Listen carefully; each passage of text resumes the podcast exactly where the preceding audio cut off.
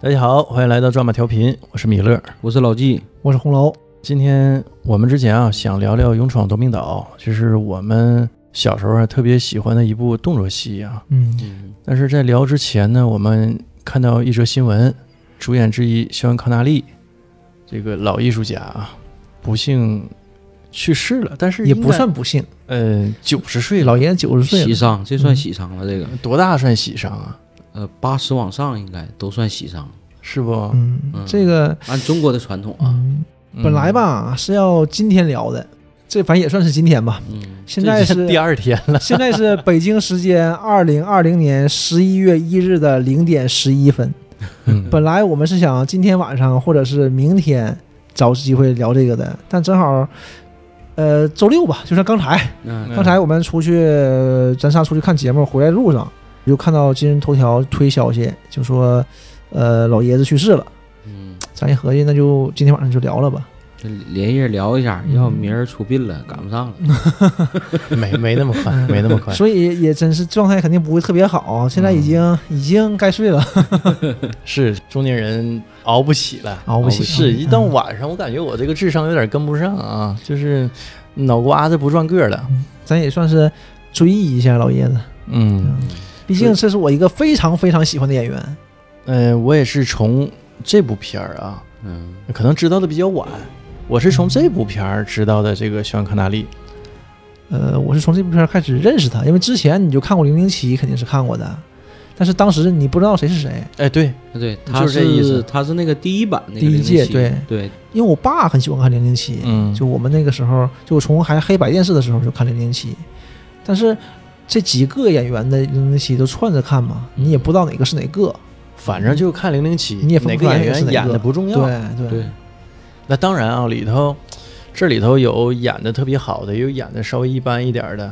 嗯对？吧？但对当时的我们来说不是那么重要，嗯我们就看的是精彩的动作场面和那些香艳的场面，我想说这事儿呢，嗯那个时候我太小了，我就记住零零七最好的就是手枪和手表，对嗯姑娘印象都不深。对我是说的，我想说的是他的那些装备，嗯，是。哎，那些设计非常精巧的那些装备啊对，我们那会儿看那个电视，就是，哎，里边那些装备挺好玩儿嗯嗯，啊。嗯所以对姑娘我没感觉，当时实在太小了，那会儿太早吧。嗯对于男演员，我觉得看老外都一个模样。对，尤其零零七的那个打扮，还是还都是那个打扮，因为嗯英国人穿服服装打扮就本身很传统的，对吧？嗯你都是那个形象，你西装革履，，对也记不住是谁谁主演谁什么特点。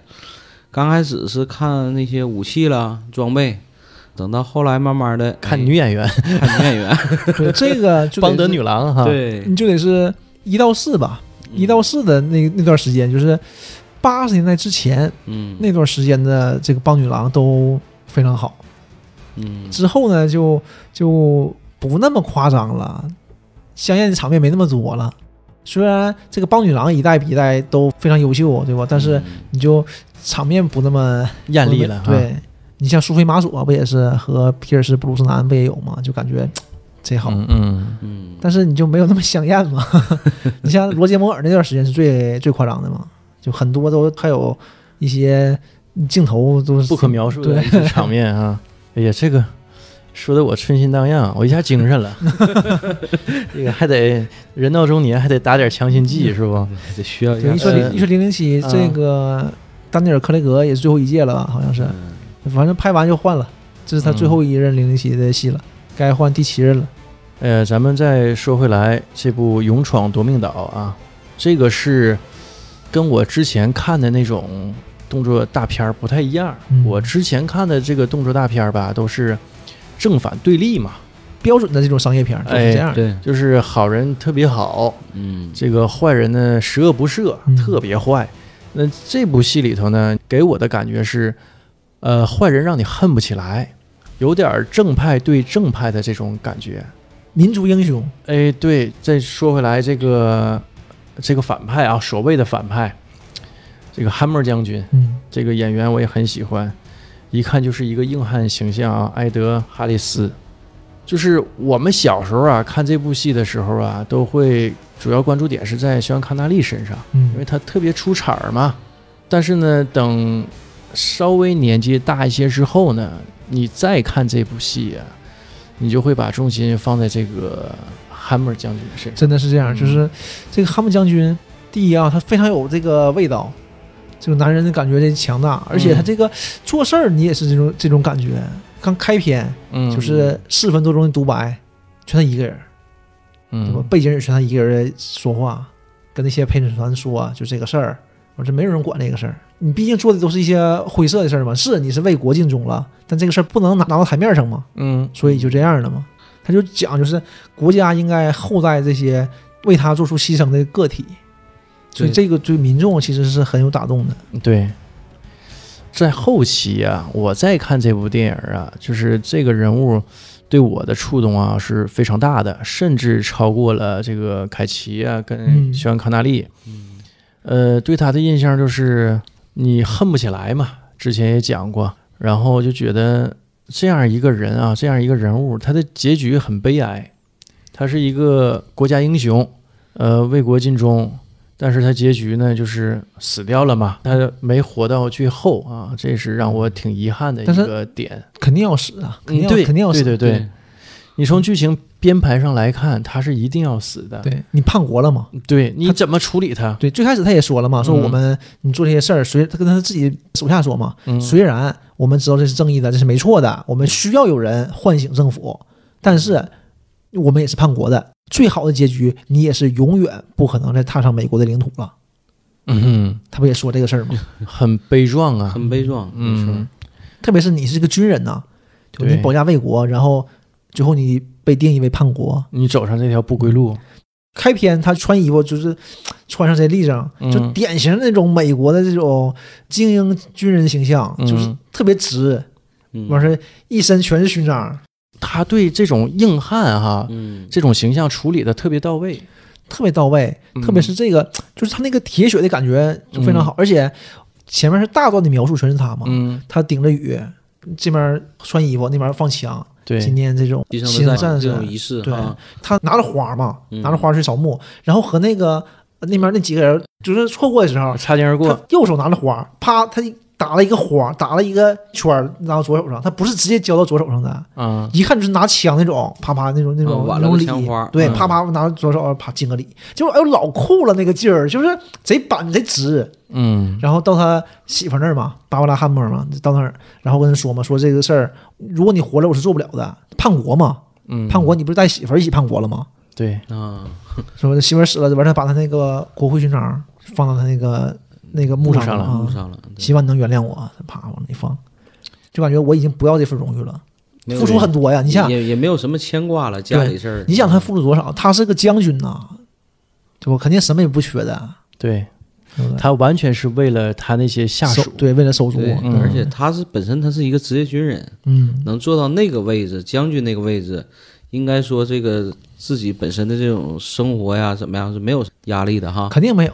你但去是嗯他仅仅就是为了那些身边的战友对，去抗争一下，或者去呼唤政府去做一些事儿，嗯他说嘛，我一次一次的呼唤他们，我能做的都做了，嗯，但是他们还是听不见，我就就要做这事事儿嘛，真嚣张嘛。然后就下镜头就是海军陆战队就开始去抢军火行动了，哎呦太酷了！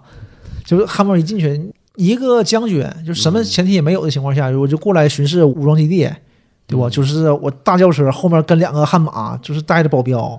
牌这面种啊够，用，对，就是贼嚣张那种感觉。牌面够哎呦用我去，太酷了！直接就进去了。嗯，完事儿也一个人没杀嘛，就拿的全是麻醉剂嘛。他们说嘛，就是在麻醉剂这个时效内，你们有三十分钟时间，告诉你就全是麻醉剂嘛，就不杀人嘛，因为都是自己人呐、都是对，袍泽。他定的这个基调就是对于士兵来说，他是很爱护的。，对，所以从开头你就知道他不是个坏人，嗯，所以这人嘛，你到末了啊，你恨不起来，恨不嗯，起来，他所没以有什么，他真不是个坏人，特别对老百姓来说，他完全不是个坏人，嗯，对，他都是为百姓请命嘛，相当于这种，你怎么可能是坏人呢？是，然后就打到五角大楼电话，那所块以儿都对，所以我就说，你到电影末了啊，这个人就被射杀了，嗯，你就觉得这很可惜呀、嗯是啊，心理上是有点接受不了，但是呢，这是他的宿命，对这也是他最好的结局。对没他错也是接受的，嗯，对，这个没有什么问题，就是求人得人嘛。嗯这个处理应该是他最好的一个结局。要你怎么怎么样呢？对，吧你说他是坐牢吗？你毕竟叛国了，不如就是直接被射杀掉嗯啊对！做的这个事儿是不可原谅的事儿。对你嗯，对，出于一个政府的角度来说就是这样的。嗯特别美国，美国那段时间一直都是对外宣称是这种的，就是美国是不会向恐怖分子低头的，嗯，就各个片儿都是嘛，对，空军一号什么的不都是讲这种吗？总统都被劫持了，那就换总统呗，对副吧？总统上啊，对呀、就是美国绝对不能向恐怖分子低头，绑架总统都不好使，对不对？靠自己吧，哈里森福特是吧？ 靠靠自己， 靠自己。哎呀，就是这个。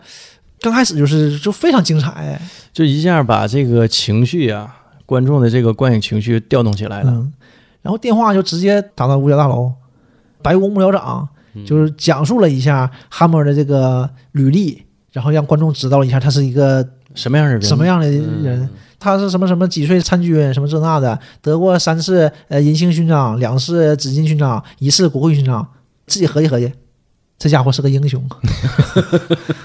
呃，说完 Hammer 啊，再说说这个主角，这个应该是绝对主角啊，凯奇。当时凯奇啊，还是票房的保证。前前一年嘛，他刚拿的奥斯卡影帝，嗯，正是最火的时候。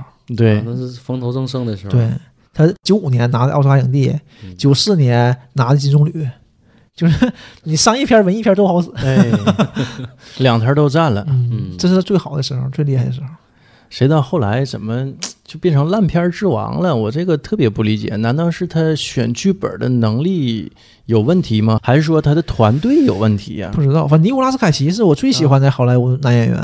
从小就看那个这种片儿，《勇闯夺命岛》是我看的第一部片子，我就非常喜欢。嗯，之后就是《空中监狱》嘛，哎，空中监狱我也很喜欢。是我也是从这个片儿开始呃认识到这个演员，嗯然，后紧接着《空中监狱》这也算一嗯对个，对然后后期有个什么变脸儿，对，变脸非常好啊，变脸儿非常好。吴宇森的，嗯嗯，然后再到约翰后期丘塔我也是那对个那时候认识的风雨者也是他的。对哎，风我雨就者觉得这几个片儿看下来之后特别过瘾。嗯，战争之王哎，战争之王，哎，战争之王也非常非常好之。王非常好的经典啊非常。不知道从什么时候开始啊是？战争之王之后，我感觉好像呃，怎么说呢？首先，尼古拉斯凯奇是非常喜欢动漫的，这是这么个人，嗯这没毛病。然后他开始就接这些动漫的片子，就是烂下来了嘛。你想想，他那些什么呃，《恶灵骑士》首先是不太好，恶灵骑士吧，都说它不好啊，嗯但是就是说一般呗。但太一般了。然后《魔法师学徒》，《魔法师学徒》我觉得还行。然后什么《女巫的季节》，哎呀妈的，这这这几个片子看的我都崩了。我这么喜欢他的人，我都看不进去了，都不行了。女巫的季节我正经挺喜欢的，但是我也那个不喜剧欢本本身有问题，嗯，就是感觉像故事吧，你讲一半儿完就草草就收尾了。对，就是没什么东西嘛。但是他那个整个气氛的渲染哈，嗯我正经很喜欢那个电影，就是他还整个行开头嗯我非常喜欢，但是到中后期你就觉得，嗯，怎么这个情节是这样的？就你没开始就结束了，其实他拍那个像《地狱骑士》，《地狱骑士》嗯就灵魂战车那个嘛，一二那个时候吧，插着拍嘛，拍那《国家宝藏》呢。那《嗯国家宝藏》多好啊！嗯怎么到这儿就不行了呢？你怎么就这样啊了？完后来《海扁王》，《海扁王》也还行，那他不是主角嘛？对？嗯，《海扁王》其实片子还行，是不是这个演员太成功了，达到一定层次，觉得没有什么挑战了，然后就开始圆一个内心的梦。对我就刚开始我是这么想的，但你后来发现他接这些片儿就没有行的，但后来是不是接了这些戏就是为了还债呀？他是不是有我债要我还？不知道啊，也没查到有相关的。而且尼古拉斯凯奇家庭也非常强大的，都是，嗯对不对？他原来不就是吗？叫尼古拉斯基金科波拉吗？嗯，那合计我不借，我就是叔大爷，是吧？啊，对，嗯反正就是叔叔大爷，人家哎不都叫 uncle 嘛，对都果然一是样叔叔大爷都是借就 uncle，因为不哎借，我就改个名儿儿，，嗯改名儿尼古拉斯凯奇了，挺厉害个人，其实嗯， 《天使之城》这多多好的片子，一个个的，怎么就怎么现在陨落了。现在就这样了呢？你说呢陨落了。嗯但是在这部戏里啊，他也是献上了非常精彩的表演嗯，啊非，常精彩。尤其他一露面儿啊，就是这个镜头，这个很香艳哈，啊，那露面有一会儿了，嗯是吧？有一会儿了哈，这时候你已经开始关注的点就变嗯化了。呃，对我已经长大了， 对，那这里说一嘴，啊就是前段时间又复看嘛，找到那个中文版，我看有中文配音，我一看译制阵容贼强大，我说那看看中文译制不挺好吗？完一看，嗯其中就有两段是呃没有翻译的，是原声。我第一反应，哎，怎么还是原声呢？然后一看啊，就是因为中间提到中国就是作为美国假想敌嘛，嗯，啊当时就这种可能就是被剪掉了，呃被剪掉了呗。然后你再变成这种蓝光的时候，嗯这段没有啊，它就放的原声。还有就是香艳这段儿，嗯，它也没有实，际他也没漏啥，什么也没漏。就是就是就给你想象的空间很多啊，但是，一九九六年嘛，一九九六年的呃，国内可能电影市场还不太允许这种东西呗。你现在其实不算什么，你想想啊，对没漏什么东西。那个时候对这方面还是很控制的，嗯，嗯，而且我想说一句，就是当时的这个国语配音真太强大了，太棒了，那些配音演员都非常厉害你，你还能想到都是谁配的吗？我能听出来的啊，只有那个童志荣老师能听出来，这个声音太辨识度太强了。嗯哼就是他给好几个人配音，刚开始、呃具体是谁啊？就是五角大楼里开会的时候，啊，有一个将军，但是我也不知道那些将军叫啥名儿，嗯对，吧？有一其中一个，还有就那理发师，然后理发师那个理发理发师那个太逗了，理发师理发师那的个形啊象很逗， 而且这个理发师你能感觉出来，这理发师这种艺术家，对吧？人家是个艺术家，托尼老师都是艺对术家，，嗯拿着那个劲儿，有点那个那个 那样的劲儿，一开门进来了，我说：“哎，你是那个剃头师傅啊？”美发师，美发师我是有自己职业尊严的。嗯哼，后来有职业操守，有尊严，后来那边发生案件，都要吓懵了都，搁电梯里逃跑，和那个康纳利，康纳利俩人在电梯里面说啊，对不起，对不起，那个我我没看没看见你，我什么也不会说出去的，我什么也不知道，我唯一想问的就是你对你的发型还满意吗？ 这就是操守，对，这是很专业哈嗯对我的职业操守， 对我都吓尿了，搁地跪着了，我得问这个，这这一看呢，这个五星级酒店的这个美发师啊和这个天香楼里的这个理发师不一样不，一样的是吧？ 那个是是剃头师傅， 嗯，就那一个头型儿嗯哈，对，谁来的这一个型，谁来都这一个发型，千年不变。嗯，一招鲜吃遍天呢，对，你这里会看出来，他剪完头之后，小康纳利太帅 了，这个没剪头之前也挺带劲，嗯，但是风格不一样嘛，那会儿像说粗犷嗯嘛，这是一个邋遢型。嗯他们那个时候可能，呃，肖康纳利进去之前，因为被关三十年了啊嘛，可能还没有“邋遢”这个词儿，对时尚的这种判断嘛，他还说呢，邋遢啊，学会个新词儿是吧？那个 意思。那一剪完多立正，小胡子、嗯头型、袜白，哎呦我去，这个老头儿真是太绅士了，那个劲儿，嗯，小西服一穿，贼板正。嗯，那个时候能看出来他是英国的那个英国人的那个特点吗？那个时候呃，之前没说，就是你一看他就是个嗯英国人，很很典型的英国对，人，嗯就很典型的英国绅士。美国人是不是这样的？美国人不这样，对，完全不这样。美国人不在乎这些东西，就是帅就是帅，但是他那个劲儿是完全不一样的。有更很随意一些吧，有很多地方都能看出来。嗯呃，比如说他，呃，多说点儿，就是他跟那下水道啊跑逃跑的时候，他俩逃跑嘛，啊然后那个牛拉斯凯奇不让他跑，拿枪逼着他嗯嘛，他后来把枪拿过来给他一电炮嘛，就是打完一电炮转过来还整下领 子。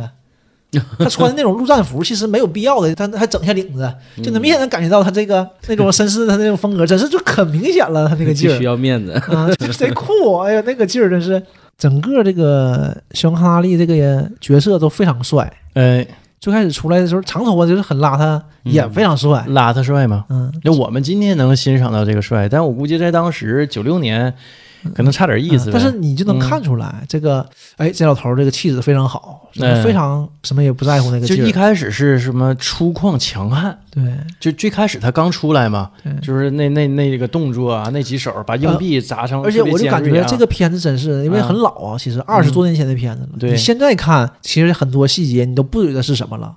但是因为当时这个还是很先进的，他那种拍摄方法就很沉重的音乐，他就往那个监狱门口走，嗯然后钥匙慢动作的钥匙哐掉出来了，两把钥匙烘托的气氛对非对常着好。那个钥匙口咵掉出来两把钥匙，就感觉贼沉重，钥匙往里一插，小哈利搁那躺着，啪眼睛睁开了。嗯我，站起来，旁边摆两本书，《莎士比亚》和《孙子兵法》你， 你就想这个人是干 啥的？不好说。对，内外兼修，你就是这么一个人。嗯，这《孙子兵法》太有名了，对对，我也是这种感觉。哎，《孙子兵法我 所以我就说这个导演把控的这个节奏比较好》对啊。，迈克尔贝还是非常厉害的，当时嗯，不像现在，现在叫爆炸贝嘛，就爆炸场面啊呗要，效果了嘛。而且这个人现在口碑非常不好啊，是咱吗？嗯，迈克尔贝反是正那个，我看他拍的那几部，呃，第一部《变形金刚》是他拍的是吧？是第一部都是《他变形金刚》我就不是特别喜欢，我去看完全也是因为这个情拍的怀因。为是变形金刚，哎，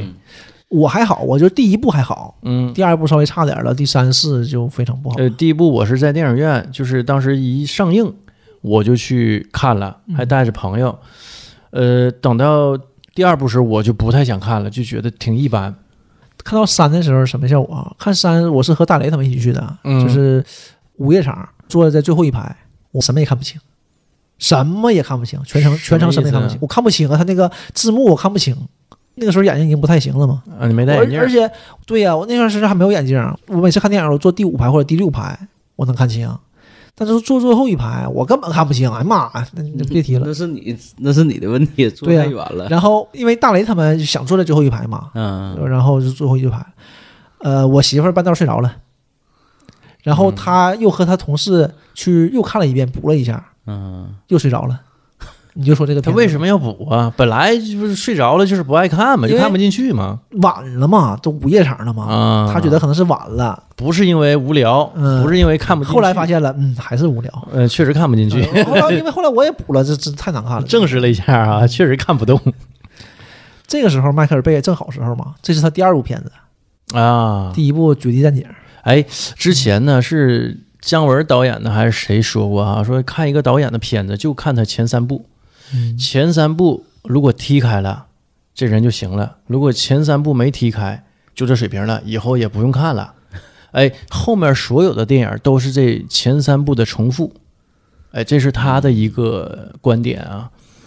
但是你看迈克尔贝这个第二部，他是踢开了对，很第一成部功的《绝地战警》啊，那也非常好啊。对呀、结果儿呃完全不但是他前三部的他重挺复。挺厉害，但是后来就是就感觉做的不好了，也说不好他，反正 嗯，大家都口碑也不好，呃反正也不太好但。钱没少挣。嗯，钱是没少挣。嗯，他那前是被称为是二十世纪五大商业片导演，有他一个，这多狠的人，成就也很高啊。嗯很高的啊。当时是呃，希区柯克啊、呃迈克尔贝、吕克贝松、库布里克和斯皮尔伯格嗯，这五个人你看看都是狠人儿。都狠人儿，嗯都一个狠人儿晒一个一个晒一个，就是他能跟这些名导啊并列，也证明他的实力和地位。嗯对，但是现在这个好像呃是不是其他导演看他跟自己齐名，就觉得嗯，你怎么搁这儿呢？你怎么走错骂场所了？了，对有点这个劲 儿。嗯再说完这个导演啊和演员，再聊聊吧这部戏啊，就是你们有什么特别印象深的情节吗？呃，之前说过那些就不说了，啊嗯咱就往下说，就是就是除了刚才说过那些，嗯有一个这个戏的，不是说转折点啊，嗯一个进入高潮的点，嗯就是他们进到下水道，啊，从那个焚化炉那门过去。啊开门那个时候那段儿哈，但这段吧，怎么 说啊？因为看到这儿的时候呢，就是这是一个名场面嘛，对，对吧？就你怎么进去的？这这你怎么你怎么出来呀、这地方啊，嗯你根本出不来呀、这你不骗我们，哪有口啊？嗯我，记得而那底下喷火，呼呼的，就那一个口儿，呼呼喷火。啊他说在这儿啊，完事儿说那个别说话，我可能还记着当年的节奏，还嗯在那夸夸。 完旁边那个小伙儿，队长刚才说嘛，说那个梅森先生去哪儿你就跟到他去哪儿，他上厕所你帮他， 就就这样的。完了他说队长，你让我一直跟着他啊，你一个人站好吧， 换了你一个人站好吧。不，那段确实挺精彩。，哎对，然后他就滚进去了嘛，你感觉特别酷，夸。完他们说嗯，你在哪儿找的这个人？ 他说这人说嘛，这是个机 密。那个这个人，我靠！哎，那个场景我就想起来，我们小时候玩那个红斗罗那个游戏，有一关不就是喷火，你要一定要趴着，对对对，有那个节躲啊奏，啊对对，对完一层一层过，就有点那个意思，有点那思。意思哈。我然当后时就想到那个场景了，他进去之后嗯半天没出来嘛，然后他们说啊，这个家伙跑了跑了，我就说这个狗杂种肯定得跑。嗯，那个 FBI 那个局长说的嘛，啊，结果那边门就开开了嘛，哎，不是 FBI，中情局中，情局对，中情局完了门一推开，他就说嘛，欢迎来到嗯恶魔岛，对，恶魔欢迎来岛到恶魔岛。然后音乐就变了，就变成《勇闯夺命岛》那个经典那个旋律，呜对呀一下起来了。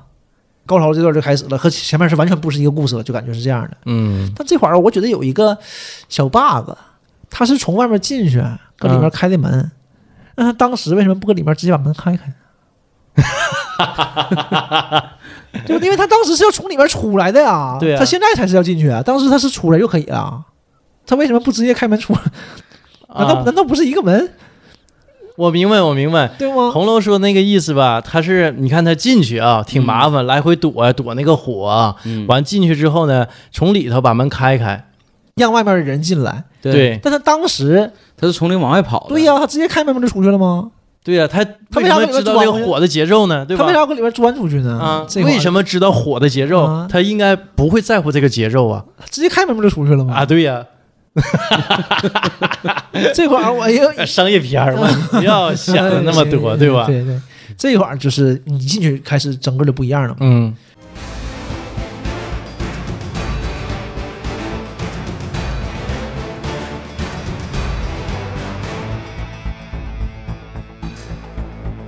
嗯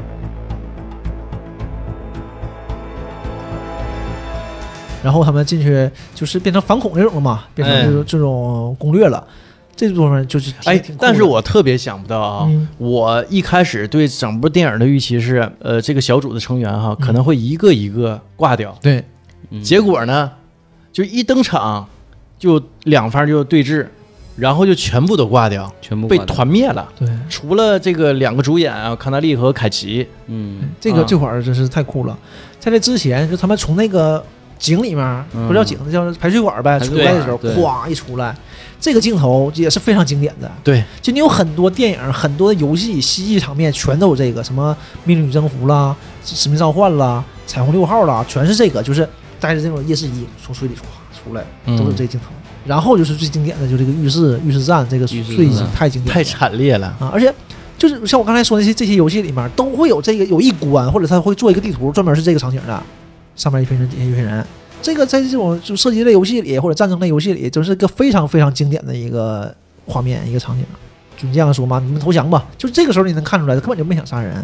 对他目的不是说杀人呢，他对目的是说我拿着钱给大伙儿分了。嗯，然后他宗室就说嘛，宗室说那个呃将军，说我完全理解你，我们是一样的人，我知道你的多不容易，但是你也应该能理解我，我是不可能下这个命令的。说我们当时都是一样的残局，我们都曾经宣过誓，我们要保家卫国，无论敌人是外国人还是本国人。当时哎，我你就能感觉到两边儿真是太都是难为了了，伸张正义，而且都是为了人民，都是为了国家，嗯，对吧？我是觉得你国家现在有问题，我帮你啊去、而且处理我好。我付出很多呀，我差了一百万吗？我不差了一百万，我就哪怕我变成叛徒了，我我是个英雄啊，我宁嗯愿叛国了，我就希望能矫正这个事儿。哎，每每想到这段儿哈，对，就是啊我很很很很就纠是结啊热血沸腾，对而且就有点想落泪的感觉啊、对，就是感觉真难呐、这是这是怎么造成的呢？完事儿底下那帮人就死了，当时多紧张啊，两边都喊着不要开枪，不要开枪，不许动。但都知道肯定会控制不住的，就一块石头落地，一下子就爆发。我在上面，你在下面，必须得听我的。底下人这个地势对他不利你啊没。有掩体啊，你根本嗯没有躲的地方，啊全冲突死了。而且最后一个成员死的时候，也不也是拿出枪，还是在保持着射击这个动作。对，还要上来说你别上去，别上去。对那，我一定要上去。那一定要上去那。我上面哥们儿都死了，我我干啥呀？能看出来这种军人对于这种任务或者是命令的这种执行力，对嗯对对吧？你其实，在这么一个大的一个共同的一个利益前提下，其实都是为了保家卫国，都是为了这个共同的目标，但是。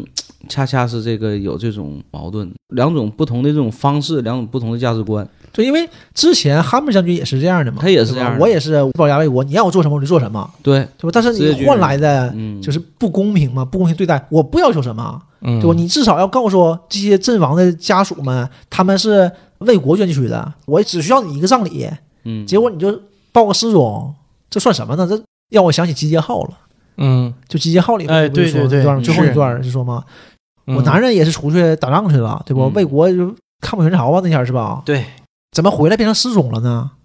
对，我不差你两袋米，你不能说我失踪了，失踪有很多都是逃跑了嘛。对，所以我男人肯定是烈士，怎么可能是失捐躯踪了嘛？嘛对，嗯，嗯，所以这就是这样，就是你感觉有点悲凉，对不？怎么抛头颅洒热血，最后什么也没换来，就是体制问题嘛。他们就是反这个体制嘛，就是我不差一百万，但是让就是国家能认识到这个问题。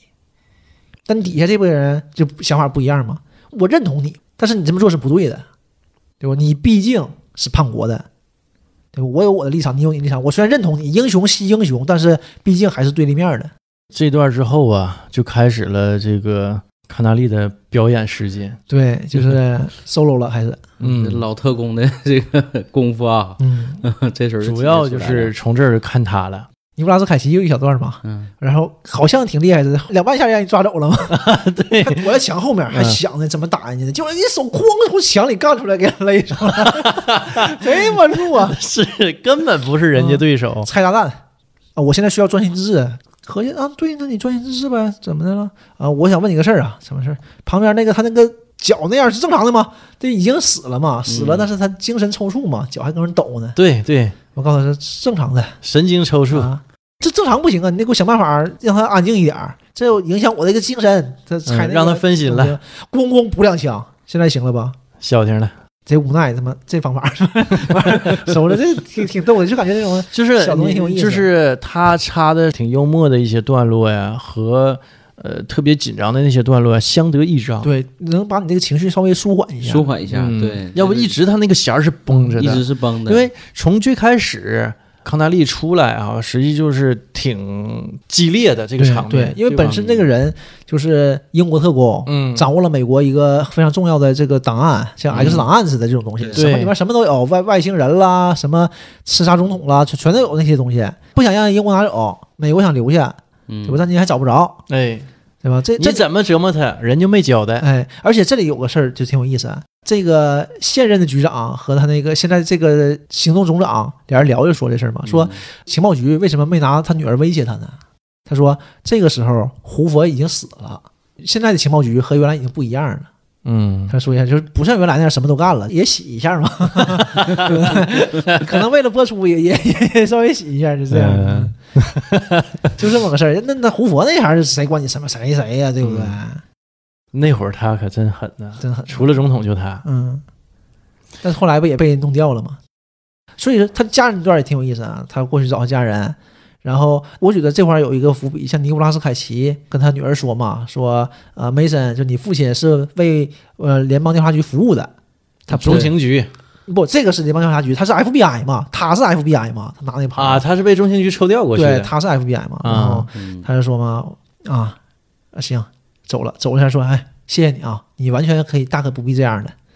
马上说，你闭嘴吧，你个混球！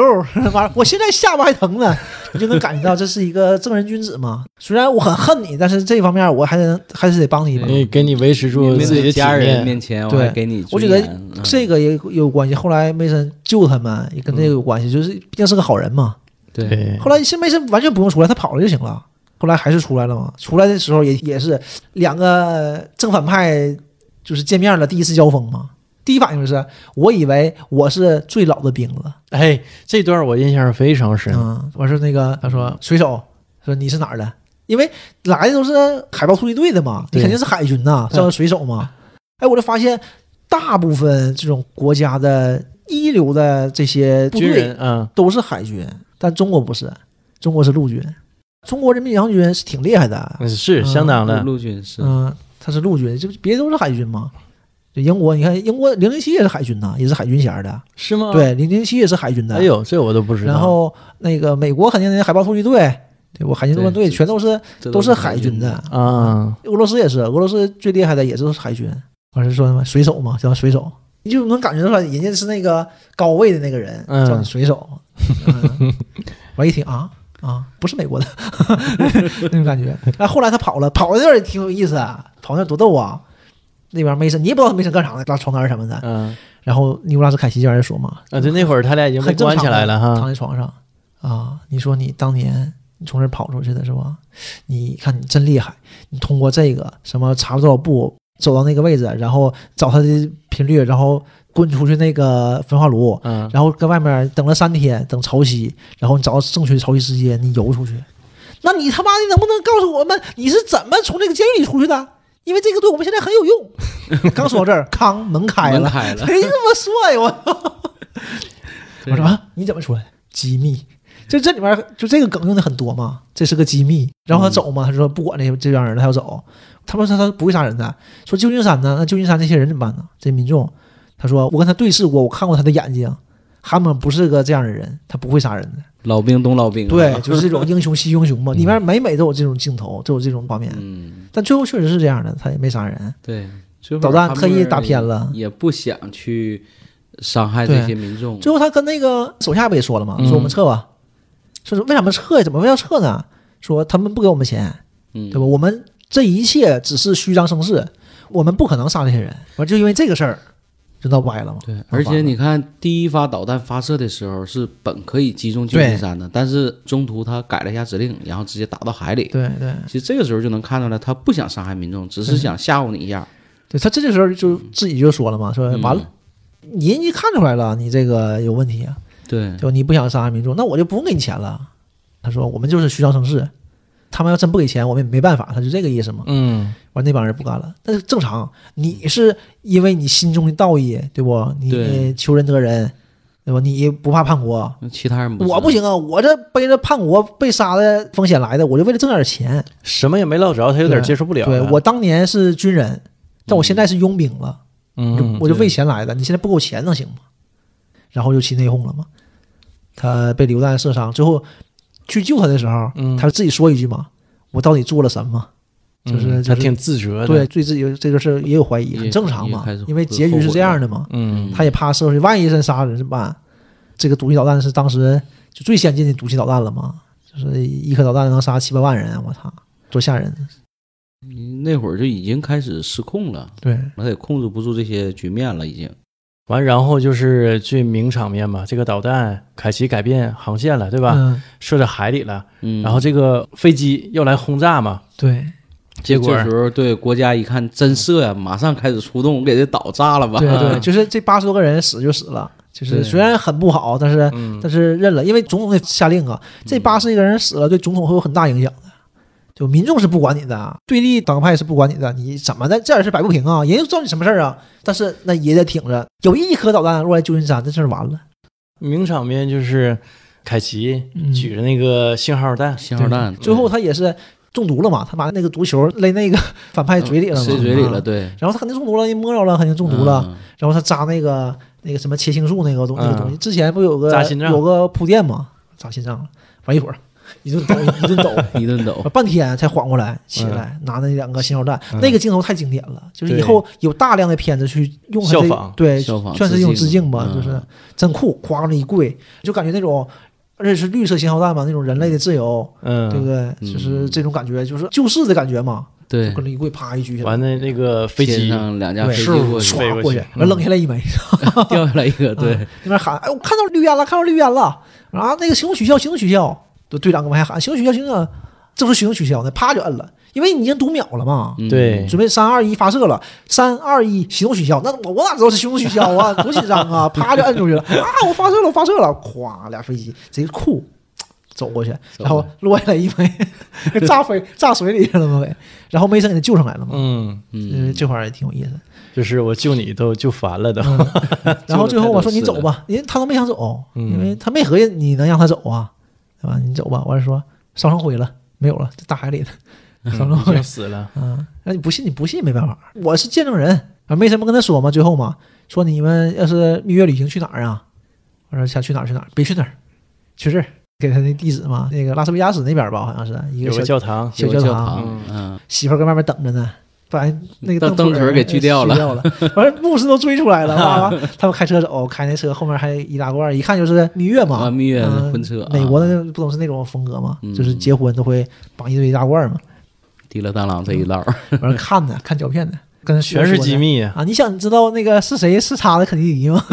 还说呢，就是这个结尾还挺欢乐的，嗯，这种结尾是很欢乐的，就整个这个片子就没有废话，全是精彩的，一个挨着一个，整个就是很密集，嗯所以很密集他加了一些笑料啊和一些幽默的点啊，让嗯你缓和一下然后冲你这种缓冲紧一下张这情种绪，啊紧因为张整个这个片子就是它这个基调挺压抑啊，嗯就整个讲的挺压抑，内核多压抑啊，对吧？因为这个英雄嘛，英雄嗯就是、就因为不公平待遇就是反抗，然后死掉了，对吧？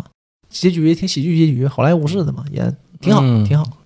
算是皆大欢喜。嗯嗯，就民众没受到伤害，然后两个主角也都全身而退。对，那唯一就不好的嘛，但是呢，也是最好的，他最终的结局与宿命啊，就对是对，哈默将军就被是射杀掉了，嗯就死掉了，对嗯，对吧？但是最后但我觉得死的吧嗯是死得其数啊！你说这么一个大人物啊，我觉得他是一个大人物，那嗯么高的一个职位的一个军人啊，嗯，你说他坐牢，他被判叛国罪，嗯，还然不如后这么体面的，对对，就就离开了，对对就完事儿了啊。嗯要是最后他赢了也行，但是那你没赢，对，但是你美国片子怎么可能赢？你实做际一上，个嗯这个是一个哈真真正正的美国主旋律电影。对，你这看个是人家非常拍主主旋旋律，律这个手法嗯多高明，嗯，就在这儿，他是在灌输一些价值观，但是也不是让爱你而反且感呐。也是爱国主义，从头到尾的爱国主义。对呀呀、对，但是他这个爱国主义正反两派你就会感觉都是你能欣然接受，嗯，对吧？就是这个还是挺高明的，挺厉害的，呃，这个就是说的他在说教，但你不感觉他在说教。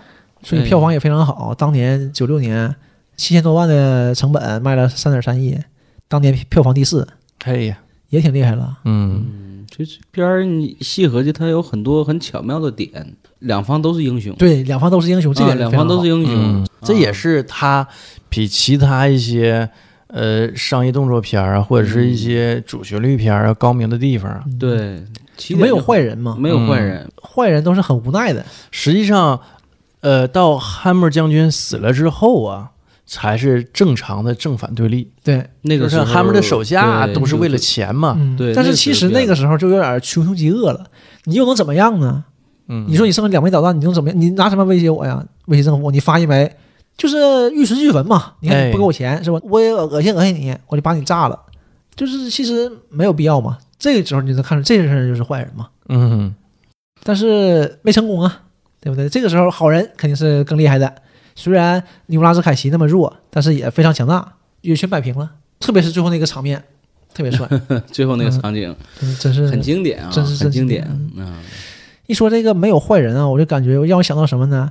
柯南，《嗯名侦探柯南》里面也是嗯就是百分之九十吧，不能说对所有啊，对对，百分之九十的坏人就是杀人的这个罪犯嗯都是有苦衷的，他都不是一个特别坏的人，他都是因为误会或者是因为一些难言之隐，对，或者是那个人该死，但该死你也不能杀他呀，两说嘛这个事儿，你触犯法律了你，就会感觉就是坏人都有有情可原，让你恨不起来嘛。嗯再说说延展环节啊，嗯这个我想说说这《恶魔岛》这个电影里设置是，除了像康纳利饰演的那个角色啊，没人能逃出恶魔岛。但是我看这个网上的一些资料啊，说其中有五人他在越狱的过程当中就是失踪了，但是这五人当中呢，有三人是真正就是逃离逃恶出魔了岛，嗯，应该是逃走了。就是有一个也是囚犯啊，机械师，他本来是这个越狱团队中的一员，但是他在最后的时刻呢，就是掉队了，没跑了没跑了，啊。然然后他据他的供述来说，那三人应该是成功逃走了。所以我说这个这个电影当中啊也有点夸大其词的成分吧，就是说的为了烘托这个呃肖恩康纳利饰演那个角色牛逼厉害对厉害，对嗯，而且你说没人能逃，他能逃，对吧？而且也表示没办法，只能找他回来。因为峨眉岛嘛，经过几次的翻新嘛，里面都错综复杂，谁找到哪儿是哪儿。对这里他们说说那个典狱长呢，啊，他就问嘛，所以我就觉得美国这种监狱的典狱长啊，就是真是什么都了解，就是管着这一片儿，就是这一片儿的老大，就是他什么都懂。《肖申克救赎》里不也是吗？这典狱长就是这儿的神， 对吧？就是这种感觉，就是一切都是我负责的这一片儿啊，就感觉这个典狱长应该知道这些所有事儿。嗯咱也说了，上任典狱长死了，死了好久了，你这玩 意儿，这上哪哎整去？对你上哪整去？这玩意儿，啊嗯，本身这个恶魔岛呢，就是在这个美国的旧金山湾，嗯当地的印第安人是不去那个岛的，会认为这个岛是一个被诅咒的岛，所以这个恶魔岛之啊，名是从这那儿么来老啊就有这个恶魔岛的名儿了。哎，前身是一个海军基地，后来呢，给它作为一个监狱。而且当时这个建这个监狱的初衷呢，它不是为了改造犯人，而是为了整治犯人。只有那些穷凶极恶的犯人给关在这里。嗯，嗯，而且这个经过网上查一些资料，我们还查到一点，我国著名的科学家钱学森曾经也被关押在恶魔岛。 啊那肯定是挺严的一个监狱，这种因为他是惩罚犯人的，他不是改造，嗯所以说他这个里边吧，他对于犯人的这种管嗯制是非常严格的。就比如说这种隔壁监狱之间不允许交流，这个就让人很痛苦。你成天没有交对，流，没有聊他，你哦没有要是聊一个的，人你完自了，己自己一个人儿，对吧？你真是嗯，人还是群居动物啊，就没有说话的这个社会功能就退化了。是，所以以是在那里边服刑的人应该是饱受这种折磨，而且其中最有名的一个什么黑洞，呃，被称之为黑洞的这么一个房间，我们现在看的就是咱类似于那种禁闭室，啊，蹲小号啊的，啊，对，蹲小号，整个房间没有光，咱说犯人被关在里头，什么也干不了，对，没有声 音还。呃没有声音，你这一天只能是心里默默的数着日啊，或者是在墙上画着道啊，啊疯了吗？这是整个从那肯定疯了。哎，对，整个从心你理对这上个就是时间流逝啊，对已经没有感知了，没有感知了，嗯所以说他整个这个状态都是很惩罚犯人的，包括里边有一个叫，呃，咱看那个格局也能看到啊，就是说整个这个监狱两排是囚笼嘛，然后中间有一条过道、嗯，嗯，啊，那条过道非常有名，据说每个犯人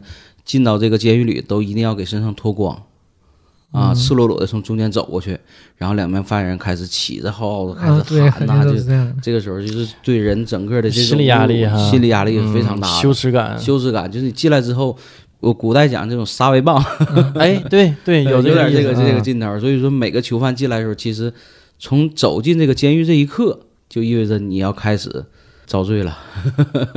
让我想起那个《肖康纳利》里面不也说嘛，嗯说为什么去那儿，为什么不派军队什么的嘛？嗯， 完事儿，尼古拉斯凯奇说啊，里面有人质，有人质啊，有八十一名观光游客被扣着当人质了。他合计合计，现在恶魔岛都变成观光圣地了吗？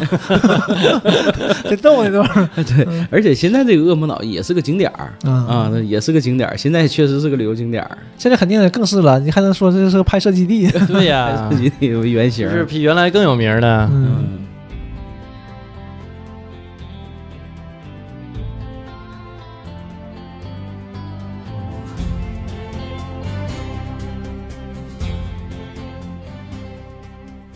说到这个好人不好，坏人不坏呀、呃，让我想到我们我们儿时的那种正邪对立哈，啊、对那种那种价值观，或者说对于好坏的那种区分。你比如说，我们小时候看春晚，经常会看到陈佩斯和朱时茂的这种很明显的这种角色的的对比。他俩真是特别明显。哎，对，朱时茂这个形象，就是小伙子是一点毛病嗯没有，当伪时光 什么不能说伪光正不伪光正嘛，伪是伟大的伟，啊！我哎，我现在就别人跟我说伪光正，我老想到就是伪军的那个伪因为啊，你虚伪的因伪。为一提到伪光正，就感觉这个事儿就有点过了，所以就嗯感觉有点。但原来流行这个嘛，对现原来在流行啊这审美就不一样了对嘛，对，朱时茂就纯纯的是伪光正，嗯对吧哎然后陈佩斯小市很民，很猥琐啊，嗯对对对这对这个形象。所以那个时候我们的这种价值观或者我们这种认识层面，就是好人就应该是朱时茂那样对，啊，英雄形象，是浓眉大眼啊，浓眉大眼睛的朱时茂，嗯哎， 这个片那个贼眉鼠眼的陈佩斯，什么主角配角那个，哎不就对调侃了一下这个事儿吗，调侃这个事儿嘛，怎么的，我怎么就不能是主角呢？是啊，所以说这个就是从我们这个认识观念就发生变化了。等我们再稍微再成长一些、再大了之后，嗯然后这个角色就会发生变化。呃，这个让我想到了什么呢？像我们后期国内一些作品，比如说海岩笔下的一些作品，嗯从最早的《永不瞑目》啊，也还有呃《五星大饭店》《银耳环哎，你没少看呢》， 《风花雪月的故事》，我是那段时间集中看了很多海岩的作品，在大学时期。你是看的电视剧还是小小说？哎说，我都是看的小说。这个东西就是，呃，可能因为我们也成长了，你就会发现他并不是那么单纯的，就是坏人就是坏人，嗯好人就是好人那种，这种其实很空洞的，并不现实。你现实中的英雄也是有缺点的嘛，哎，对吧？坏人肯定也有他也有他值得可怜的一面嘛。所以说，海岩笔下的这个作品呢，给我的感觉就是说，他的人物啊更真实。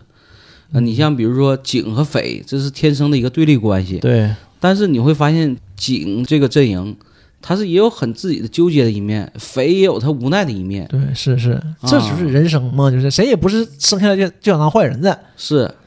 所以说这块儿就是又存在一个好人不好，坏人不坏的这个问题。对是都不是纯黑纯白，嗯，就都不是是看你角度嘛，你怎么看？嗯就是这个坏人可能非常坏，但是他可能也孝敬父母，也什么什么帮助邻里。哎，对你这个《红楼》举这个例子啊，是非常典型的一个例子，就是十恶不赦的杀人犯，哎，但是呢，他可能是个孝子，哎对？吧？但是你就算你是孝子，也不耽误你别的 罪， 对这吧？话是对，就是不耽误，就是该判也得判。对，就这样 的。 这话又补回来了你。像你这个不能说你他因为孝直你就给他减刑，这个就不对了，啊你一码像是一你码。像这个肖恩康纳利这个角色也是，对吧？ 嗯嗯你说他是好人吗？最后有圆满结局，像我们刚才说嘛。嗯，但是你说他是好人吗？嗯对吧？他是英国海军陆战队的一个非常高端的一个特工，间谍对间谍。这个人，你说他没杀过人，不可能，他也杀老实人了。你看他手法那么娴熟，对吧？ 对吧？然后盗取人家别的国家的机密，对于别的国家来说是个威胁啊。对你是非常大的威胁呀，对吧？但是你对本国来说呢，对吧？你就是那种汉默将军想要极力帮助的人，对吧？你为国付出这么多，结果国家都不承认你，嗯，嗯，对吧？你从两个角度看吧，这种人绝对不是好人，嗯对嗯对吧？你就从哪个角度来说，你也不是好人，嗯对吧？你从因为从一个大的国际角度来说，你从一个人的角度来说嘛，嗯对吧？你肯定不是个好人，对，因为你是军人嘛，对，对吧？你服从命令，啊命令好坏再说，对不对？而且我是为我国家，我不能挑好坏，我只能说保家卫国嘛。只有服从啊。对，这个军人的职责呀。对，所以说也没问题。但是你毕竟杀人呐、你不止杀人，你肯定做了很多坏事儿，对不对？你破坏别人国家就对吗？这种事儿就是两面看这个问题嘛。嗯，有很多东西这样就饱满了，特别是以前小的时候看的片子，我就总感觉中国国产的电视剧里边的英雄呢都是刀枪不入的，对吧？你永远打不着他，这也没毛病。他永远不死，无敌。但是这种英雄呢，让你爱不起来，就是高高在上那种。呃，他倒不是说刀枪不入让你觉得爱不上，他是伪光太正伪光正对，了伪光正，对，是不是对太全面了？他吧，既是英雄，又孝敬父母，对然后又是个好爸爸，这个全方位的。嗯，而啊且那个时候，对，就像米勒说，这点非常对，就是这个英雄一定是全方位的。嗯，但这样的英雄吧，你就感觉他离你太远了。对，嗯你看现在拍片都不是这样了，就是这个英雄他也害怕，他也怕死，但他怕死他也上，这个才是证明他了不起啊，这才是英雄。你不怕死，你敢上算什么英雄啊？对对，你超人算什么英雄啊？对嗯对吧？你怕死，你会受伤，你会疼，你会被打中，你还上还救人，你这才是怕的要英雄啊命，对你还上，对，这因是为英雄英雄是种这精神嘛。对，这对吧这是很饱满的一种英雄。对，就像警察也是，你是也有好的一面，他也有坏的一面，也有很彷徨的一面。嗯，这样有弱的一面，你才能显示出来，你这人更值得去尊敬嘛。嗯，那个时候最开始的片子就不是这样的，我就是无敌。还是说当时审美问题，对，可能也是，你现在的审美就不是了。嗯，现嗯现在想在的是多了英雄也有缺点对，他也是个人。你从一个人的角度去描述他，去拍他，这个人物就更立体，对，更容易让呃观众们接受嘛。就是更现实嘛，对吧？更贴近现实。就海岩的作品还是非常深刻的，其实，嗯，海岩也挺好，但是我看他小说啊，确实嗯看的少、啊，看的极其少。但是电视剧我看了不少，嗯嗯，但是他这个电视剧吧，海岩呃说一个这个题外话啊，海岩就觉得，你看我年纪大了，他老写那种那个他写的都现代题材嘛，对，老觉得吧自己跟不上潮流。他说：“那我怎么办呢？”他是北京人，他写的都不是北京。你想想，他所有的电视剧、男主角的这个背景都不是在北京，都不是在大城市。为什么？他说怕自己跟不上潮流，怎么办呢？他就写小城市、小县城、小地方的这些人。他这么写，嗯你就会感觉那个城市可能没那么呃发达，哎， 对，经济经济有点 落后，对，哎这这样就是，所以他不觉得让读者感觉他落伍嘛，对 吧？嗯你很厉害这呀是他的一个技 巧。 对，这是 个这技也是巧。个技巧。嗯，老季也看不少海岩的作品呢。是，我是上学那段时间是挑灯夜战呐，是寝室这个没电的时候上走廊看的。哎呦， 那个时候就是已经是着魔了，看海岩作品，所以那个时候真是，就那段时间，就是对于海岩的作品感悟是最多的，就是那个时候集中看了一批海岩的作品。嗯，最后我给我的感觉就是，整个就是海岩笔下的这种人物。警与匪之间就是这种好人不好、坏人不坏的这种这么一个场景，嗯，但是呢，感觉上就是更加的真实，真是那样。就是嗯，坏人也不用穷凶极恶，哎，嗯，所以通过当时看这个这些这个海岸作品呢，给我的感觉，其实人我觉得应该活得更真实一点儿。起初我们所接触到的那个那种价值观，我我我会想到什么呢？就是有这么一个场景，就是我们小时候上学的时候，突然有一天老师表扬你几句，你看，哎，老纪，呃，最近表现挺好，上课哎那个小动作哈，那 什么小你季啊说吧，小季，小纪， 对小纪， 谢谢。啊。然后那时候我觉得，哎，老师欣赏我了啊，嗯或者老师关注我了，这时候我一定要表现好，我不许跟别人说对话对对对对对哎呦，这是 那段时间马上就是瞬间感觉自己我就是一个三好学生那种感对觉。那段时间起码是按照三好学生的这个啊哎要啊哎要求去求自己要求自己，对吧？是，所以那段时间真是就。这老师要一表扬我，马上那段时间我那回家那都不一样，那我妈都说我回家那腰板拔到直溜。真是这样，就是所当以时表扬的力量是无穷的嘛。是的嗯，让我想起什么呢？我们小的时候，就是班长管纪律自习课嘛，嗯班里很乱呢。嗯，他班长就是不知道什么时候开始啊，灵机一动，会把我们班最淘那两个人写在表扬栏里。嗯刚开始是因为他这几分钟没说话，嗯，然后他写写那之后就好使，就像老季说的似的，就马上这个孩子觉得自己呃表扬了，我要我要变好点儿，我就不说话了。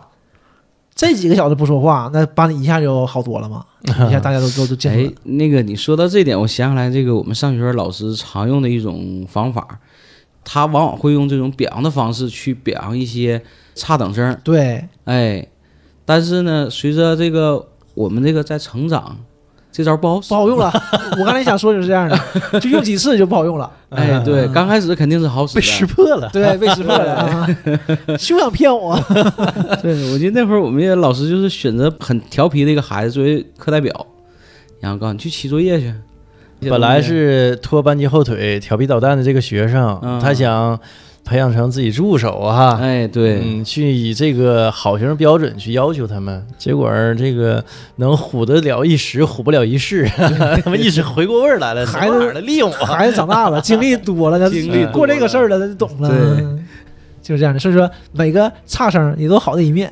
对所以说，再回过头来讲这个戏啊，就是他高明的点嘛，咱之前也说过嘛，就是好人呢，他也有卑劣的一面儿，嗯对吧？嗯就是你他看也做一些卑劣的事对儿。，这个啊局长，嗯中情局局长不也是吗？他把他那个签署的这个释放协议就给撕嗯了啊对嘛。当时他就给他撕掉当了嗯时他们旁边那个人很诧异的，因为这个是有什么联邦法律效应的嘛。嗯，对这个东西，因为美国嘛，他这个体哎系人是是分开讲的，究这个是分开的，啊嗯你是没有权利，你这是完全是非常违法的一件事儿啊。对嗯对吧？这个事儿是很大的一件事儿，那人都没当回事儿，咔咔就给撕了。